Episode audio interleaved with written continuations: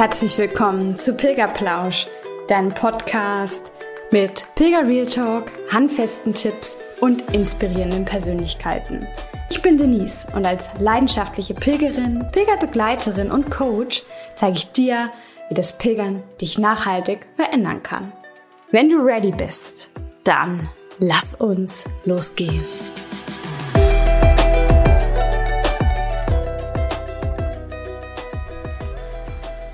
Hello Sunshine, schön, dass du wieder bei Pilgerplausch reinhörst. Heute habe ich eine ja ganz praktische Folge für dich dabei. Ich stelle dir nämlich heute die bekanntesten Jakobswege in Spanien und Portugal vor.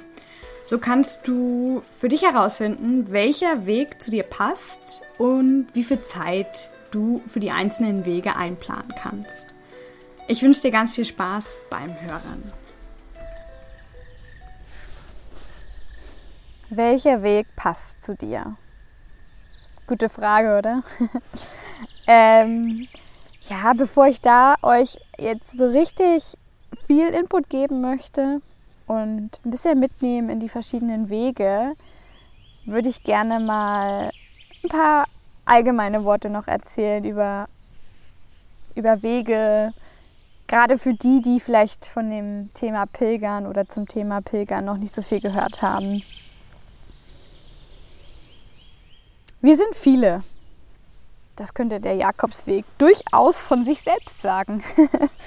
Denn ähm, ja, es gibt wahnsinnig viele Wege und nicht nur den einen Weg in Nordspanien, den sicherlich viele von euch kennen, von Harpe Kerkeling, weil er den damals gegangen ist, den französischen Jakobsweg. Es gibt sogar noch viele andere Pilgerwege. Wie, ja, um nur ein paar zu nennen, vielleicht haben einige von euch schon was von dem Franziskusweg von Assisi nach Rom gehört. Oder den Lutherweg. Oder in Skandinavien, den Olafsläden. Oder irgendwelche anderen europäischen Fernwanderwege. Ich glaube E1 bis E12 also es gibt wahnsinnig viele Wege und ob das jetzt auch unbedingt immer Pilgerwege sind, ähm, ja. Und darauf möchte ich mich aber nicht beziehen in der Folge heute.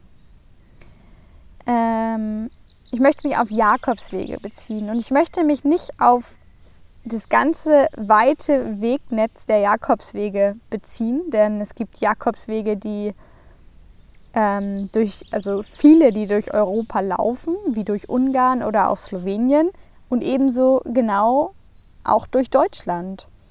Also dieses Wegenetz hat über 1000 Kilometer und ja, ich glaube, da würde ich mit dieser Podcast-Folge doch ein bisschen länger für brauchen. Und das ist auch gar nicht mein Anspruch, weil ich finde, ich finde ja, ich glaube, ich habe es in der vorherigen Folge schon gesagt, ich finde, Pilgern macht auch, machen auch die Menschen aus, die man auf dem Weg trifft. Und ja, ich glaube, bei so einem Fernwanderweg, und ich weiß es selber auch von Pilgern in Deutschland, da trifft man nicht so viele Menschen. Deswegen werde ich heute in dieser Folge mich auf die klassischen Wege, klassischen Jakobswege beziehen. Das heißt, die Wege, wenn ihr auch direkt in Santiago de Compostela ankommen möchtet. Und ich hatte das damals auch als Ziel.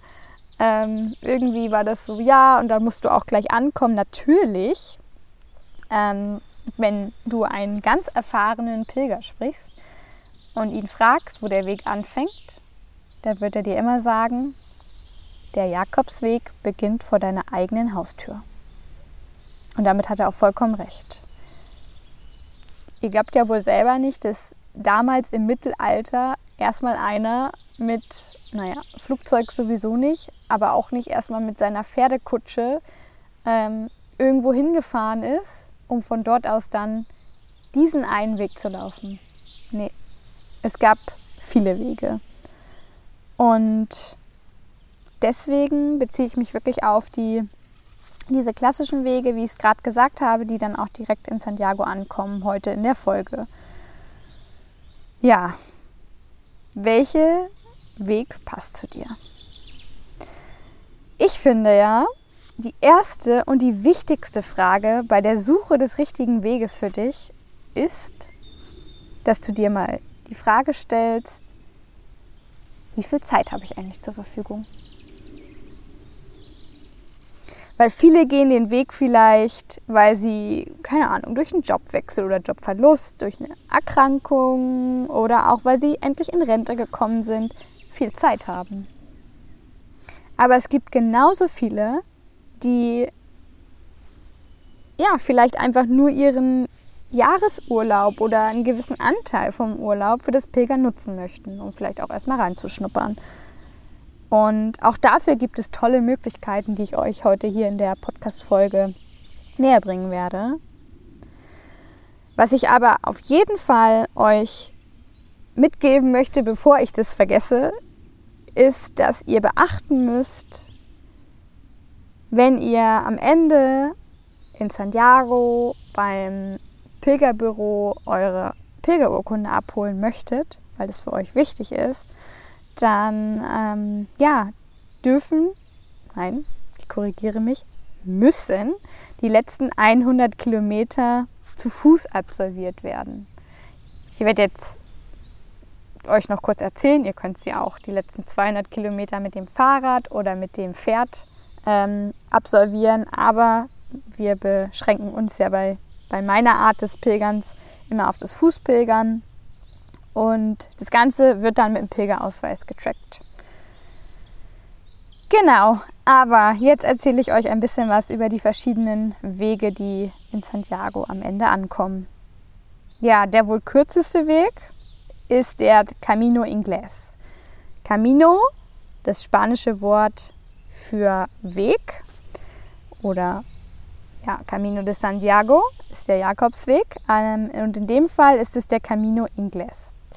Camino Inglés ist der kürzeste mit 110 Kilometer mit dem Startpunkt nördlich von Santiago, nämlich in der Stadt Ferrol.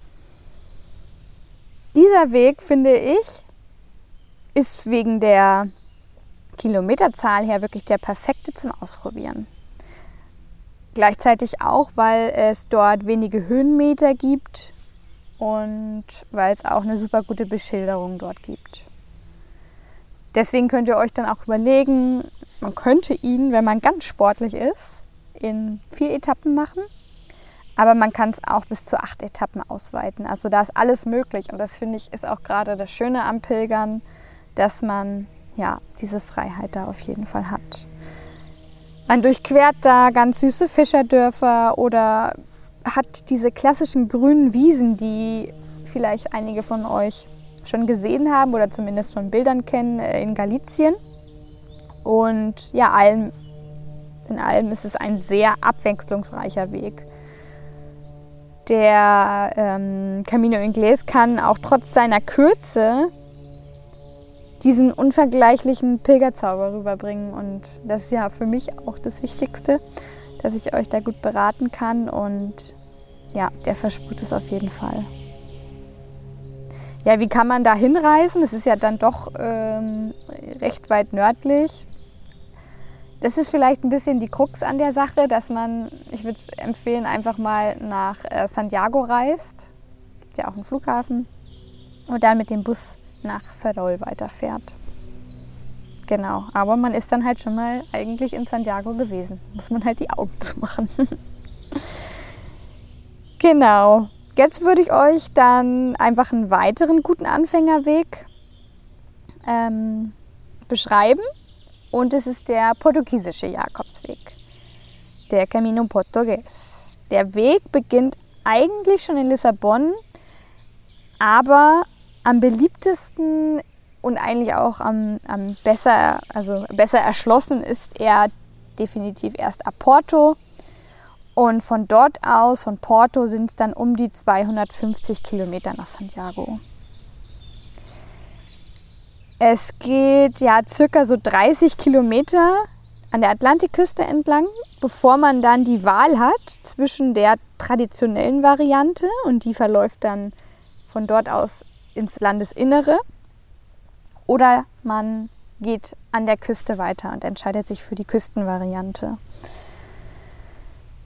Dieses klassische Pilgerflair versprüht, glaube ich, eher der Portugies Central, weil er dann auch so durch so süße kleine Städte geht und ja auch noch besser erschlossen ist als der als die Küstenvariante. Die, die ist relativ, also was heißt relativ? Ich glaube seit 2015 oder so wurde sie immer mehr ausgebaut. Ähm, aber ich denke, mittlerweile haben sich da auch schon die, ähm, ja, die Infrastruktur hat sich da wahrscheinlich auch schon um einiges verbessert. Deswegen ist diese Variante im Landesinneren super für Neulinge, weil man da immer so zwischen den Orten, also weil, weil diese, ja, die Distanzen, sage ich mal, zwischen den Orten ein bisschen kürzer sind und man so auch mehr Etappen einplanen kann oder mal eine Pause. Genau. Der ähm, Camino Portugués de la Costa entlang des Atlantiks wird dann vor allem oft von jüngeren Pilgern genutzt und mittlerweile ist auch die Beschilderung hier super gut ausgebaut. Das heißt, man geht hier insgesamt so neun Kilometer mehr als auf dem zentralen Weg. Und beide treffen sich dann, beide Wege in Valencia, was halt kurz hinter der spanischen Grenze, nee, vor der spanischen Grenze ist es. Hinter der spanischen Grenze ist es dann Tui. Ähm, genau, und dementsprechend äh, verlaufen die Wege dann schon wieder ineinander, sodass man, wenn man sich beispielsweise am Küstenweg trennt, also an der Gabelung trennt, dass man sich dann vielleicht auch wieder treffen könnte mit anderen Pilgern. Ja, insgesamt kannst du für den Weg so zwei bis drei Wochen einplanen. Es ist halt auch immer davon abhängig, wie lang du deine Etappen planst. Und ja, diesen Weg gehe ich persönlich in ein paar Tagen das erste Mal. Und ich habe mich zum jetzigen Zeitpunkt noch für keine Variante entschieden. Wenn du aber mehr über meine Intention und ähm, danach natürlich auch über meine Erfahrung hören möchtest, vielleicht auch die aktuelle Situation und dann letzten, auch, letzten Endes auch, welchen Weg ich genommen habe und wie der war, dann hört ihr auch gerne in den kommenden Wochen mal die folgende folgenden Podcast-Folgen dazu an. Ja, und dann machen wir jetzt weiter mit dem bekanntesten Weg. Ich habe ihn vorhin schon mal kurz erwähnt. Das ist der französische Jakobsweg in Nordspanien, der Camino Frances. Das ist der Weg, den viele von Harpe Kerkeling kennen und oft denken, dass es nur diesen einen Weg gibt. Und das ist natürlich nicht der Fall. Ich habe euch ja gerade schon zwei andere vorgestellt und ich werde euch auch noch mehr vorstellen.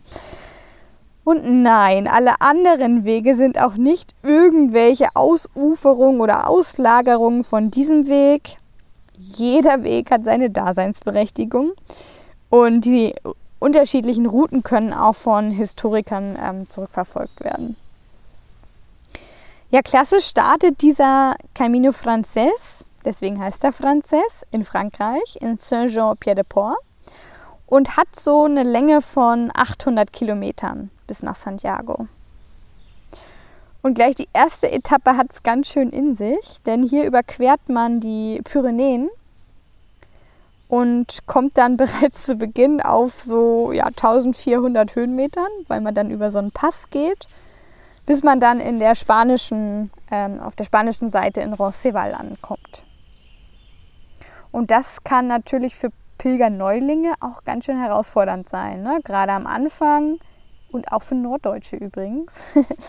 ähm, deswegen bin ich damals, gut, ich hatte auch gar nicht so viel Zeit, ähm, in Leon gestartet.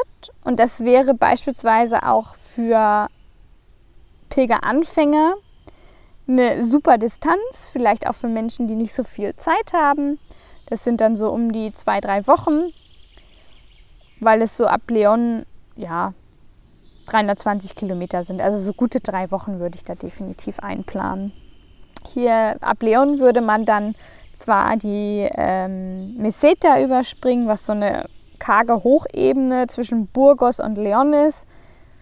Für manche ist das super gut, weil sie das als endlose Weite betrachten und kaum aushalten konnten.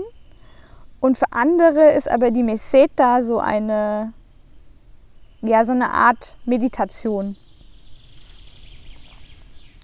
Generell sind die Landschaften auf diesem Camino Frances einfach der Wahnsinn. Es zeigt sich hier die Natur wirklich von ihrer besten und schönsten Seite.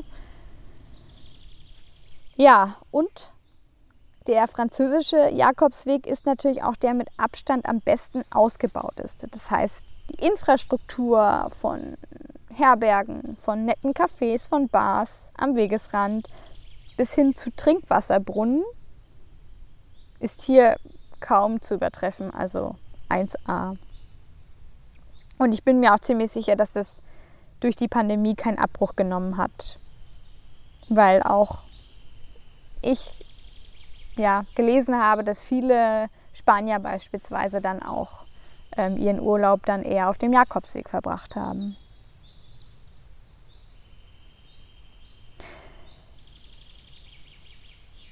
Ja, und ob es jetzt an der Infrastruktur liegt oder an dem Ich bin dann mal weg Boom, ist definitiv der französische Weg der am meisten begangenste Jakobsweg.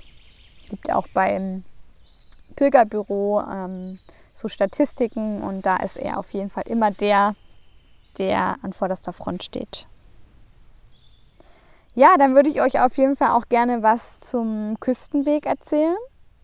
Der Küstenweg besteht aus zwei Wegen. Er startet in Irun und geht über Santander bis äh, über Ribadeo. Von da aus geht es dann wieder weiter. Ähm, also erstmal ist es der Camino del Costa oder de la Costa und geht dann runter von Ribadeo in den Camino del Norte, also geht über in den Camino del Norte, ähm, der dann halt in Santiago endet. Und es ist halt super schön, dieser Weg, weil der durch vier Regionen von Spanien verläuft. Also einmal durchs Baskenland, dann durch Kantabrien, durch Asturien und durch Galicien. Und er ist aber eher empfehlenswert so für Fortgeschrittene, da es hier so, ja, ein bisschen länger sogar als der französische Weg ist mit, 300, äh, mit 830 Kilometern und dass es aber auch immer wieder hoch und runter geht. Ähm, also immer diese Klippen hoch, Klippen runter, sodass man am Ende sogar auf 20.000 Höhenmeter kommt, genau, die man da bewältigt. Die Landschaft soll hier besonders cool sein, weil sie super grün ist, was natürlich auch an den vielen Niederschlägen liegt. Also da muss man auch drauf gefasst sein, dass es sein kann, dass man dann auch viel Regen ausgesetzt ist.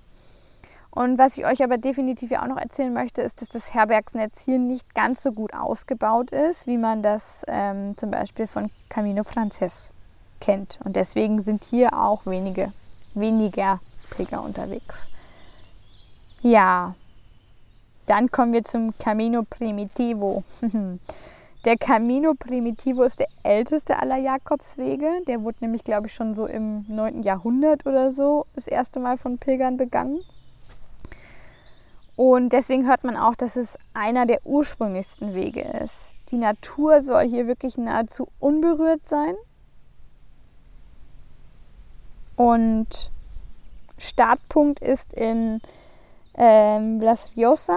Das ist an der Küste im Norden. Also auch ein Ort, den man auf dem Küstenweg passiert. Aber von dort aus geht es dann wirklich direkt rein ins Landesinnere, so auf circa 300 Kilometern. Und man hat hier auch viele Höhenmeter. Also es ist irgendwas so zwischen 600 bis 800.000, äh, nein, 6.000 bis 8.000.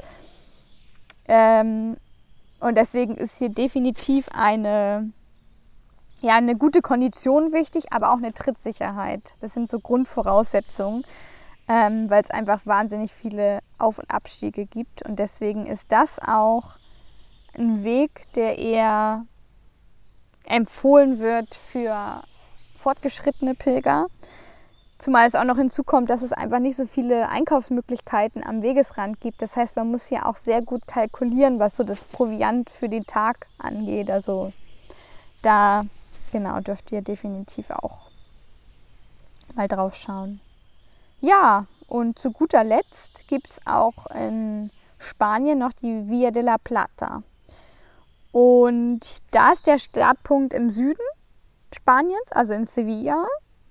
Und dieser Weg wird unter Pilgern oft als der härteste Jakobsweg in Spanien bezeichnet. Es liegt nicht nur daran, dass er 1300 Kilometer lang ist, sondern auch, dass er halt einfach wirklich durch, durch den Süden führt, also dass es auch recht trocken sein kann. Was wunderschön an dem Weg ist, ist, dass man eigentlich so um die 4000 Jahre europäische Geschichte sehen kann, weil es noch ganz viele intakte römische Bauten, Aquädukte und all sowas gibt. Und weiter ähm, nördlich ist es dann so, dass der Weg in den französischen Weg mündet, nämlich in Astoria. Und wenn man sich aber vorher entscheidet, dass man den französischen diese Strecke nicht gehen möchte, dann kann man auch vorher schon links abbiegen auf den Camino Sangbares. Ja, und aufgrund der langen Etappen, das ist nämlich das, was ich, was ich meinte, deswegen gehört er auch zu den ja, wohl härtesten Jakobswegen, die langen Etappen und wie gesagt die Hitze, besonders im Sommer. Deswegen ist es auf jeden Fall empfehlenswert, dass sich hier nur geübte Pilger rantrauen, weil es selbst für die eine große Herausforderung ist. Ja, einen ganz besonderen Weg, genau. Den habe ich mir noch für den Schluss aufgehoben. Das ist nämlich der Weg nach Finisterre, ans Ende der Welt. Zumindest war es ja damals so. Und dieser Weg geht so um die 90 Kilometer nochmal von Santiago weiter an die Küste, weil Santiago liegt ja nicht ganz an der Küste. Und da in Finisterre findest du dann auch diesen magischen 0,00 Kilometer Stein, diese Wegmarkierung, der ich schon einen äh, Schmatzer aufgedrückt habe, weil ich kann diesen Weg wirklich nur wärmstens empfehlen. Gerade wenn, so war es bei mir damals, dass ich in Santiago angekommen bin und sich das für mich einfach noch nicht stimmig angefühlt hat, da war ich gab noch andere ähm, ja, Zeichen, sage ich mal, die darauf, darauf hingeführt haben, dass ich am, am Ende weitergehen soll. Da komme ich aber auf einer anderen Podcast-Folge definitiv nochmal drauf zurück. Und ja, ich kann diesen Weg euch nur wärmstens empfehlen, weil, weil er einfach wunderschön ist. Und weil es auch echt toll ist, wenn man da an diesen, an diesen 0,0 Kilometer Punkt sitzt auf dem Felsen. Vorher, weil es ja so Pilgertradition ist, dass man nackt in den Atlantik springt und dass man seine, ähm, dass man seine, seine Kleidung verbrennt oder ein, ein Kleidungsstück verbrennt, äh, um dann als neuer Mensch zurückzukommen. ist es aber auch besonders schön, dann noch den Sonnenuntergang dort zu betrachten, weil es einfach super magisch ist.